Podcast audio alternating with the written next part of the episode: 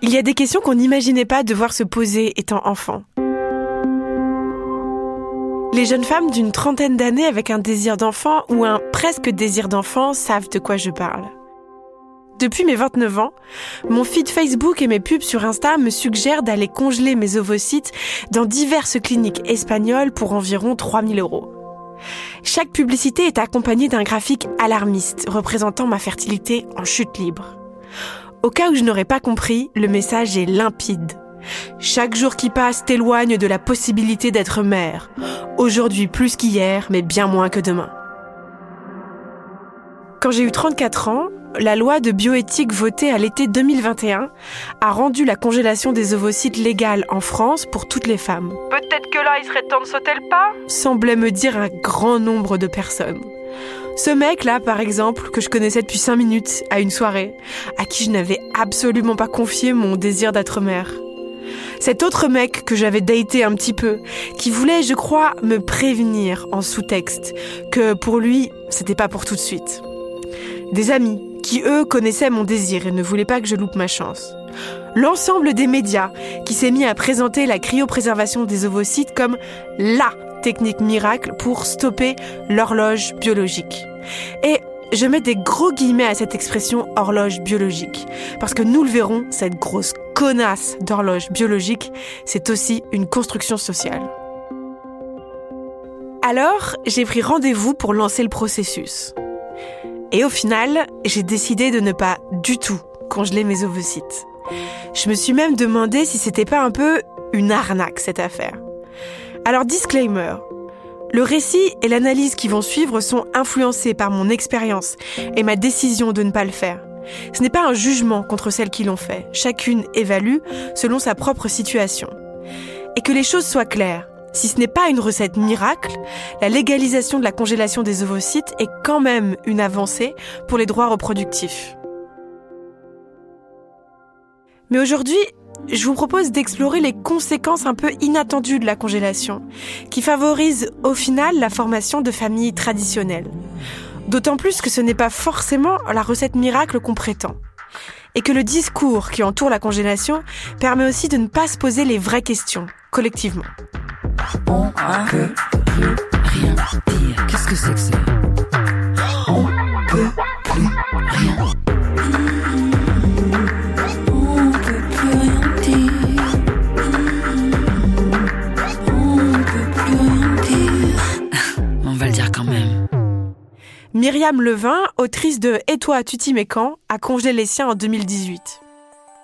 Je suis très contente de l'avoir fait et j'ai envie de te dire que plus le temps passe et plus je suis contente de l'avoir fait puisque j'avais quasiment 36 ans euh, quand je l'ai fait. Maintenant j'en ai quasiment 41, je vais avoir 41 ans demain. Et euh, donc c'est un peu maintenant ou jamais. Mais c'est sûr que d'avoir euh, des ovocytes au frais en Espagne change un petit peu le rapport à la pression du temps. Cette histoire de, de congélation d'ovocytes, en fait, c'est vraiment la suite de combats féministes, euh, bah, notamment tels que la conquête de l'IVG, puisque c'est vraiment, comme m'a dit Michel Perrault quand je l'ai rencontré, euh, après euh, un bébé, euh, si je veux, c'est un bébé quand je veux. Et vraiment, on peut le voir comme ça. Et en tout cas, c'est vraiment la poursuite euh, de la lutte des femmes à disposer de leur corps. Et il y avait vraiment un enjeu politique autour de ça au moment où j'ai sorti ce livre, parce que c'était illégal en France, qu'il y avait encore beaucoup de débats autour de ça, faisait pas du tout l'unanimité euh, euh, au Conseil d'éthique. Ça n'a pas du tout été si limpide. Moi, au début de ce processus, une des premières questions que je me suis posée, c'est est-ce que ça marche vraiment? Et à cette question, difficile d'avoir une seule réponse. C'est plutôt bonjour le bordel. Personne ne dit la même chose. Nelly Achour est biologiste de la reproduction, responsable du laboratoire de fécondation in vitro à l'hôpital Antoine Béclair à Clamart. Je l'ai eu au téléphone et attention, la ligne n'est pas excellente. Globalement, euh, ce qui est dit, c'est que euh, on, les ovocytes qui sont vitrifiés, quand on les décongèle, il y a quasiment les mêmes, en tout cas les mêmes résultats que si on partait sur des ovocytes euh, en frais. Mais selon une autre source, tout aussi fiable, le spécialiste de la fertilité Michael Greenberg, chaque œuf congelé a à peu près 4% de chance de devenir une grossesse.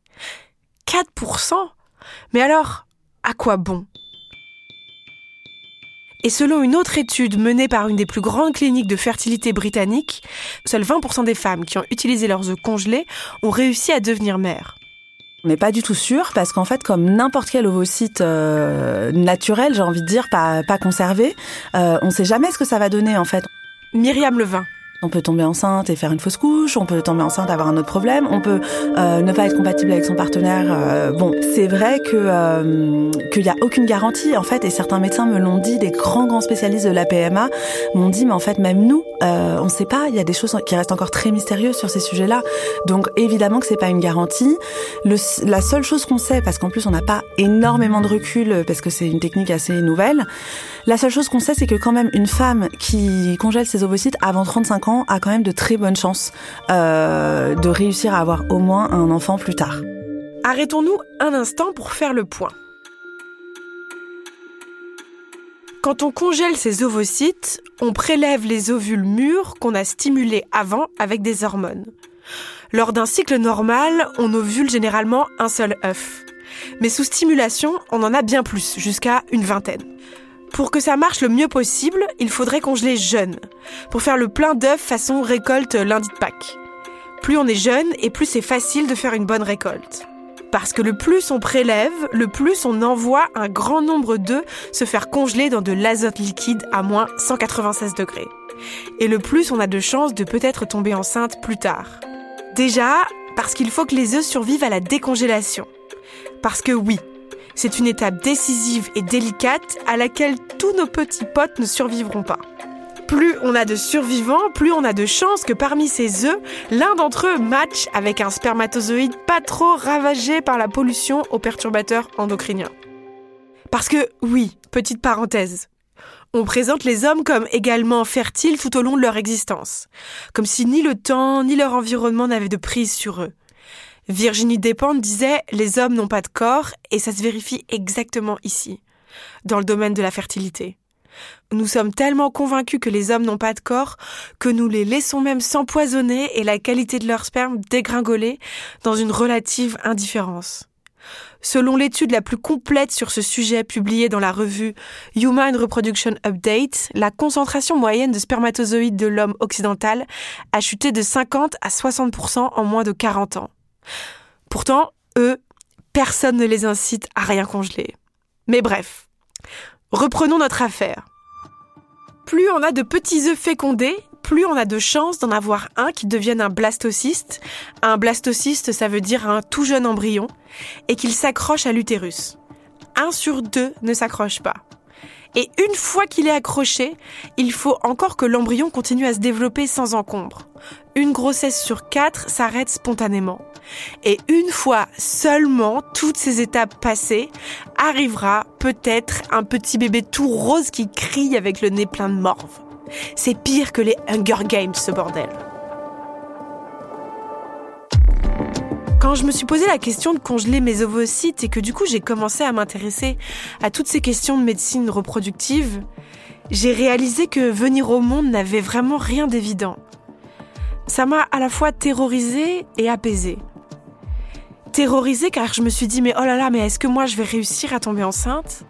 Apaisée aussi parce que je me suis dit je suis, comme absolument chacune et chacun d'entre nous, une sacrée winneuse quand même d'avoir survécu à toutes ces étapes.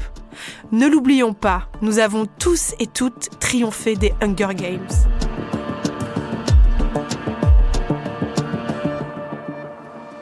Pourquoi présenter la congélation comme une recette miracle alors? Lucie Van Deville, professeure de social medicine au King's College de Londres, a écrit un livre absolument passionnant sur la congélation d'ovocytes, Freezing Fertility ou la fertilité congelée. Elle explique que nous accordons aux œufs une charge symbolique immense dans notre société. On leur accorde un pouvoir quasi magique. Les œufs de Pâques, par exemple, sont considérés par les chrétiens comme un symbole de vie et de renaissance. La sculpture d'œuf de Dali sur la Costa Brava symbolise selon lui la pureté et la perfection. Dans la mythologie finlandaise, le monde est né d'un œuf brisé. En Océanie, les premiers humains seraient nés dans un œuf d'oiseau. Je ne veux pas dire que la qualité des œufs ne compte pas, mais tout ne repose pas sur nos épaules à nous les meufs, ni sur nos œufs. Autre donnée qui m'a interpellée, c'est que s'il est difficile de savoir exactement à quel point la congélation est efficace, c'est que très peu de femmes viennent utiliser leurs œufs congelés. Soit elles ont des enfants naturellement, soit elles décident de ne pas en avoir, soit la vie les emmène ailleurs, on ne sait pas où.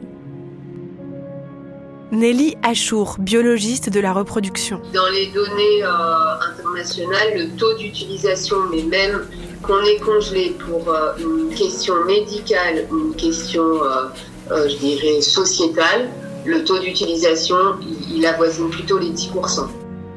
En fait, ce que j'ai compris en cherchant les taux de réussite de congélation, c'est que les bénéfices de l'opération ne se mesurent pas pour les femmes uniquement en termes de santé reproductive mais davantage en termes de santé mentale.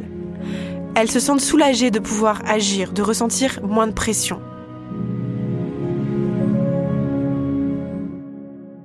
Qui m'a beaucoup aidé dans cette démarche, c'est en fait de me poser et de réfléchir à quelles sont mes envies, quel est mon désir profond. Euh, et en fait, si je le faisais, bien sûr, c'est quand même, je pense que quand on fait cette démarche, c'est qu'on veut peut-être un enfant. On n'est pas sûr, mais en tout cas, c'est pas destiné à des femmes qui sont sûres qu'elles en veulent pas. Donc euh, je me laissais la porte ouverte, mais ça m'a permis de me poser des questions frontalement. Et moi, c'est mon caractère aussi. J'aime bien voir les choses en face.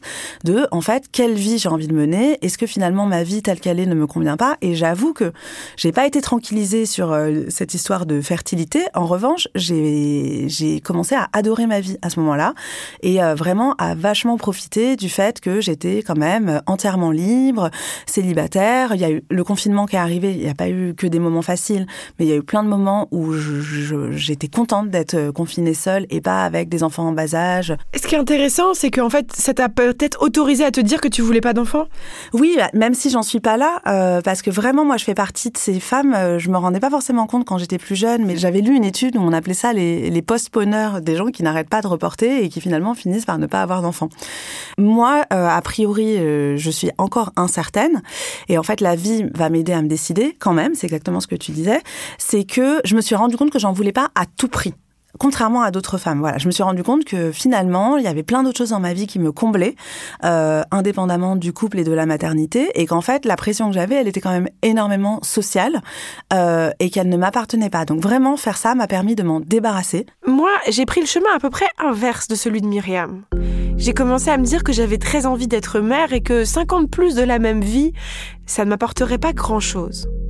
Je me suis demandé, est-ce que j'ai vraiment envie de me soumettre à une procédure médicale quand même un peu conséquente, incertaine, gourmande en temps et en énergie pour attendre encore le sauveur? Les féministes dans les années 70 ont inventé ce slogan célèbre, Un enfant quand je veux, si je veux. Je l'ai entendu toute ma jeunesse. Mais moi, il m'a jamais trop semblé s'appliquer à moi. C'est peut-être parce que j'ai pris la contraception pour acquise. Mais dans ma vie perso, au moment du désir d'enfant, j'avais plutôt l'impression que ma vie c'était un enfant si lui il veut. Et là, carrément, un enfant si t'arrives à en trouver un qui veut bien. Le penseur queer Lee Edelman s'était positionné contre le mariage LGBT, en estimant que l'institution du mariage viendrait cannibaliser les imaginaires queer, qu'il serait du coup plus difficile d'imaginer un futur hors des cadres préétablis. Il appelait ça le futurisme normatif. Quelque part, je crois que dans mon cas, congeler mes ovocytes, ça aurait été faire preuve de futurisme normatif. Toujours dans son passionnant ouvrage Freezing Fertility, Lucie Vandeville explique que le discours entourant la congélation des ovocytes œuvre à la préservation des structures familiales classiques. Allez les filles, on vous donne 5 ans de pour vous trouver un bon petit mec, payer un crédit pour le pavillon et adopter un bon gros labrador. On n'est pas vachement sympa Pire en fait, le focus mis sur cette pratique médicale crée une attention publique immense sur nos ovules, dont aucun autre de nos organes comme le cerveau ou le cœur ne bénéficie. Et ça accentue le sentiment de précarité biologique des femmes, cette fameuse horloge biologique. Alors ici, il faut prendre des pincettes, car je ne veux pas dire tout et n'importe quoi et donner de faux espoirs. Oui, c'est vrai, l'âge est un ennemi de la fertilité. Mais pas que l'âge des femmes, déjà. L'âge de son partenaire, de son mec ou du donneur compte aussi. Et l'horloge biologique, ce n'est pas qu'une donnée scientifique. c'est aussi une donnée sociale et politique, voire une arme. Dans son livre Lettre à une mère, le médecin spécialiste de la fertilité Michael Greenberg s'étonne qu'on surmédicalise les grossesses après 40 ans. Et pourtant, le professeur Greenberg, je vous promets, il est loin d'être une fémène. Mais il écrit Je sens bien les résistances au pouvoir féminin. Aujourd'hui, quand on est une femme de plus de 40 ans enceinte, que d'examens, que de précautions qui laissent penser qu'il est un peu tard tout de même, que ce n'est pas correct, qu'il faut être une écervelée pour s'aventurer ainsi au-delà de la limite autorisée. J'ai bien regardé mes statistiques. Il n'y a pas plus de complications pour une grossesse après 40 ans qu'avant. Mais tout est fait pour le laisser croire.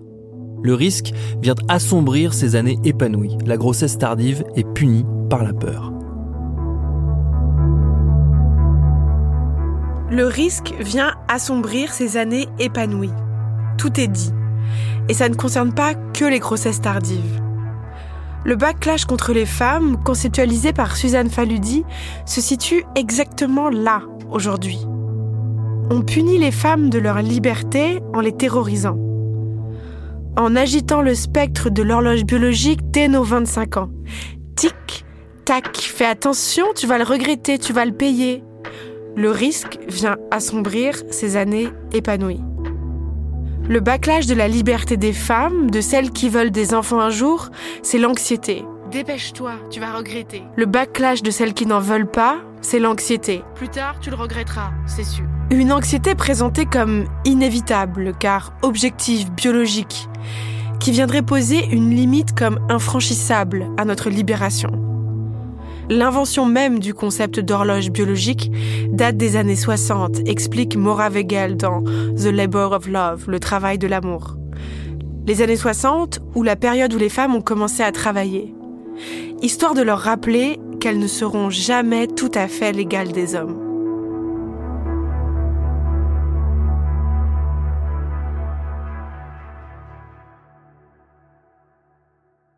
Oui, c'est vrai il est moins évident de concevoir un bébé à 40 ans qu'à 25. Mais cet état de fait est bien plus complexe. Lucie Vandeville cite en exemple un article du Guardian évoquant une étude sur la fertilité. L'article dit Une femme de 30 ans a 22% de chances de tomber enceinte chaque mois. À 35 ans, ce chiffre tombe à 18%. À 40, c'est 5%. À 25 ans, les femmes ont déjà perdu 80% de leurs œufs. Dit comme ça, ça fait sérieux, implacable. Limite tomber enceinte relève du miracle. Tous ces chiffres ne semblent pas sujets à l'interprétation. Mais Lucie Vandeville démontre qu'on peut citer exactement la même étude de façon totalement différente. Elle écrit en se basant sur les mêmes travaux. Une femme de 30 ans a 95% de chances de tomber enceinte en 12 mois, comparé à 91% pour une femme de 35 à 40 ans, 54%. Tout d'un coup, l'air paraît un peu moins lourd autour de soi, hein Et puis oui, nous, les femmes, nous perdons des œufs. C'est un processus naturel. Le fait qu'une femme de 25 ans ait perdu 80% de ses œufs, ce n'est pas un signe d'infertilité. Parce qu'une jeune fille, lorsqu'elle atteint la puberté, donc le début de sa fertilité, en a déjà perdu 60%. Pourtant, elle est loin d'être infertile. Laissez-nous perdre nos œufs tranquilles. Free the eggs.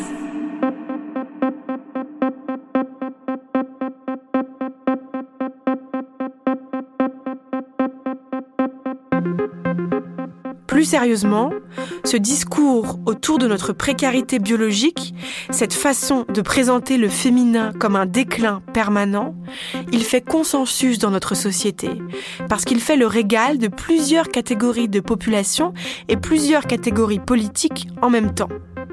Il profite à la fois aux conservateurs et aux masculinistes qui agitent le spectre de la précarité biologique des femmes comme une menace. Il suffit hélas de passer à peu près 5 minutes sur TikTok pour s'en rendre compte. Chez les filles qui approchent de la trentaine, si à 30 ans elle s'est pas casée, elle a de gros problèmes. Elle risque de finir seule, elle a déjà eu un certain nombre de partenaires, elle est dévaluée sur le plan symbolique parce que trop de mecs l'ont baisée, et elle est moins excitante qu'avant, et elle a la concurrence des jeunes filles qui arrivent. Donc en fait, la durée de vie d'une femme est beaucoup plus courte. C'est pour ça que les femmes sont beaucoup plus réalistes dans le désir que nous. Ok, moi je vais vous expliquer pourquoi c'est si compliqué. Déjà, mesdames, en même temps que vous prenez de l'âge et que les exigences quant aux critères que vous recherchez chez un homme augmente, le nombre d'hommes attirés par vous, lui, diminue. Effectivement, les hommes sont plus attirés par les demoiselles entre 18 et 25 ans que par les femmes entre 30 et 35 ans. La nature humaine est ainsi faite. C'est un TikTok pour les demoiselles qui ont entre 18 et 22 ans et qui se disent la même chose. Quand j'aurai 30 ans, je serai marié, j'aurai des enfants et tout. Là, vous voyez, votre euh, collègue, elle vous donne un conseil. Si c'est ça votre objectif, c'est mieux de vous concentrer là dans, ces années-là à essayer de trouver quelqu'un plutôt que à essayer d'enchaîner des 7, euh, 8 ans de Hot Summer Girl et de One Life. Il profite aussi à la loi du marché. En France, la congélation est gratuite, mais ce n'est pas le cas partout. La vitrification est un business juteux pour les cliniques de fertilité. Aux États-Unis, la procédure coûte minimum 15 000 dollars. En Angleterre ou en Espagne, 4 000 euros minimum. Et il profite aussi aux hommes hétéros, qui conservent toute leur place dans le monde du travail et n'ont pas à s'impliquer dans les questions de fertilité.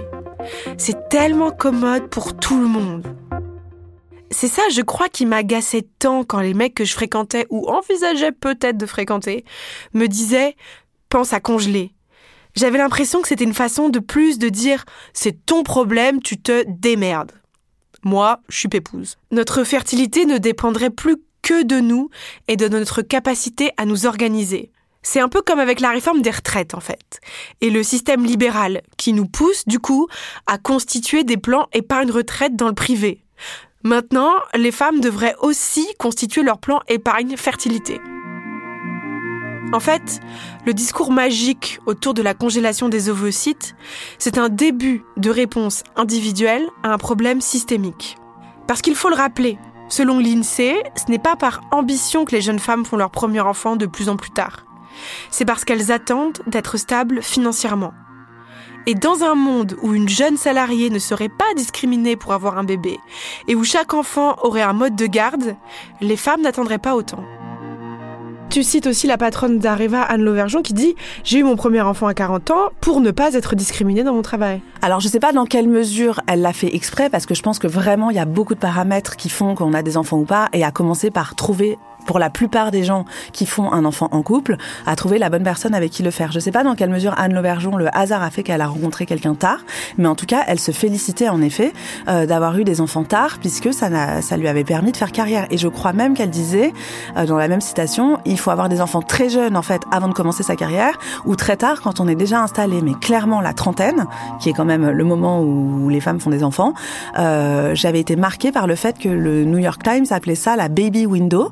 Euh, qui est la période où les femmes font des enfants à la trentaine et qui en gros c'est une période de la carrière où les inégalités se creusent avec les hommes et ne sont jamais rattrapées.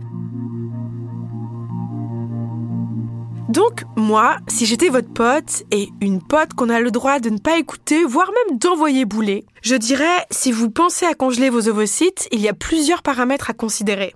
Pour que l'opération soit optimale en termes de santé reproductive, commencez à y songer autour de 30 ans et s'y mettre vers 33 à 34, c'est la fenêtre idéale selon les médecins, tout en sachant bien sûr que chaque cas est unique. Mais en termes de bénéfices sur la santé mentale, faites-le quand vous voulez. Ce n'est pas votre âge qui compte. On peut aller le faire à 40 ans en Espagne, on en tirera quand même un bénéfice psychologique, en ayant le sentiment d'agir dans sa vie. Moi, au final, j'en suis arrivée à me demander, mais est-ce que je suis vraiment sûre d'avoir envie d'être mère? Parce que dans ce cas, et si la solution c'était pas de gagner du temps pour rentrer dans le rang, si c'était plutôt d'envoyer valser les vieux modèles, et si c'était la famille nucléaire qu'il fallait envoyer se faire congeler à moins 196 degrés?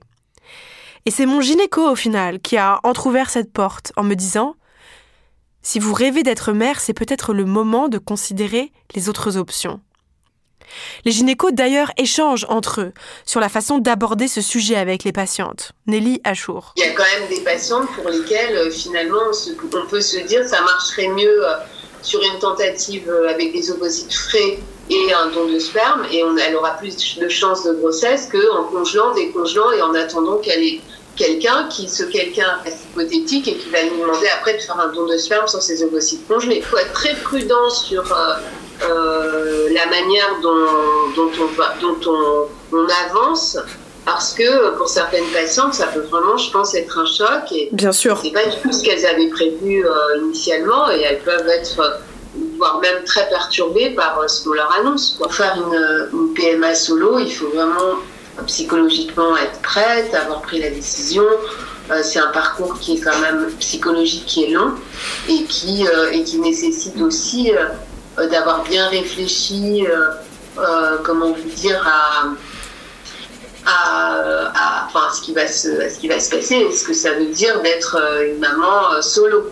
Bien sûr. Et ces patientes qui viennent nous voir à la base, quand elles se disent euh, je, vais, je, veux congeler mes ovocytes, elles se sont pas du tout préparées à ça en fait. Donc c'est compliqué de leur de, change, de faire un changement de, de, de finalité ou d'objectif médical quand elles viennent à la base pour congeler et que on leur dit, vous savez, peut-être que vous devriez réfléchir à.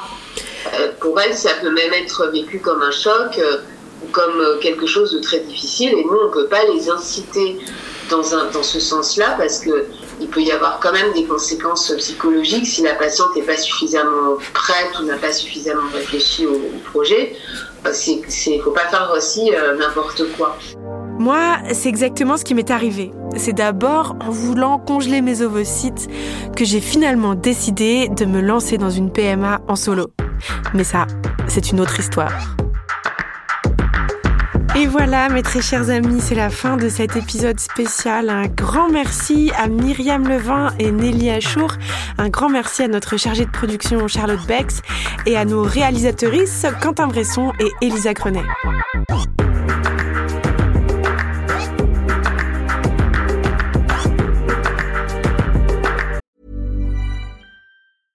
Small details are big surfaces. Tight corners are odd shapes. Flat, rounded, textured, or tall. Whatever your next project, there's a spray paint pattern that's just right. Because Rust new Custom Spray 5 in 1 gives you control with five different spray patterns. So you can tackle nooks, crannies, edges, and curves without worrying about drips, runs, uneven coverage, or anything else. Custom Spray 5 in 1 only from Rust